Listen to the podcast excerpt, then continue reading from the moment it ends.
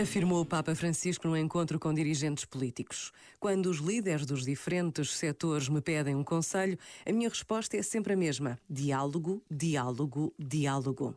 A única maneira para uma pessoa, uma família, uma sociedade crescer, a única maneira para fazer avançar a vida dos povos é a cultura do encontro.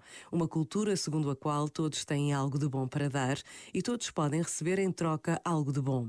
O outro tem sempre algo para nos dar, desde que saibamos nos aproximar dele com uma atitude aberta e disponível, sem preconceitos. Esta atitude aberta, disponível e sem preconceitos, eu a definiria como humildade social, que é o que favorece o diálogo.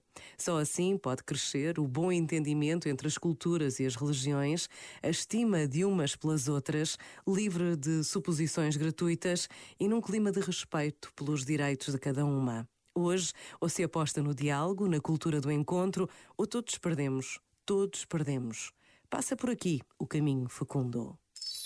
Este momento está disponível em podcast no site e na app da RGF.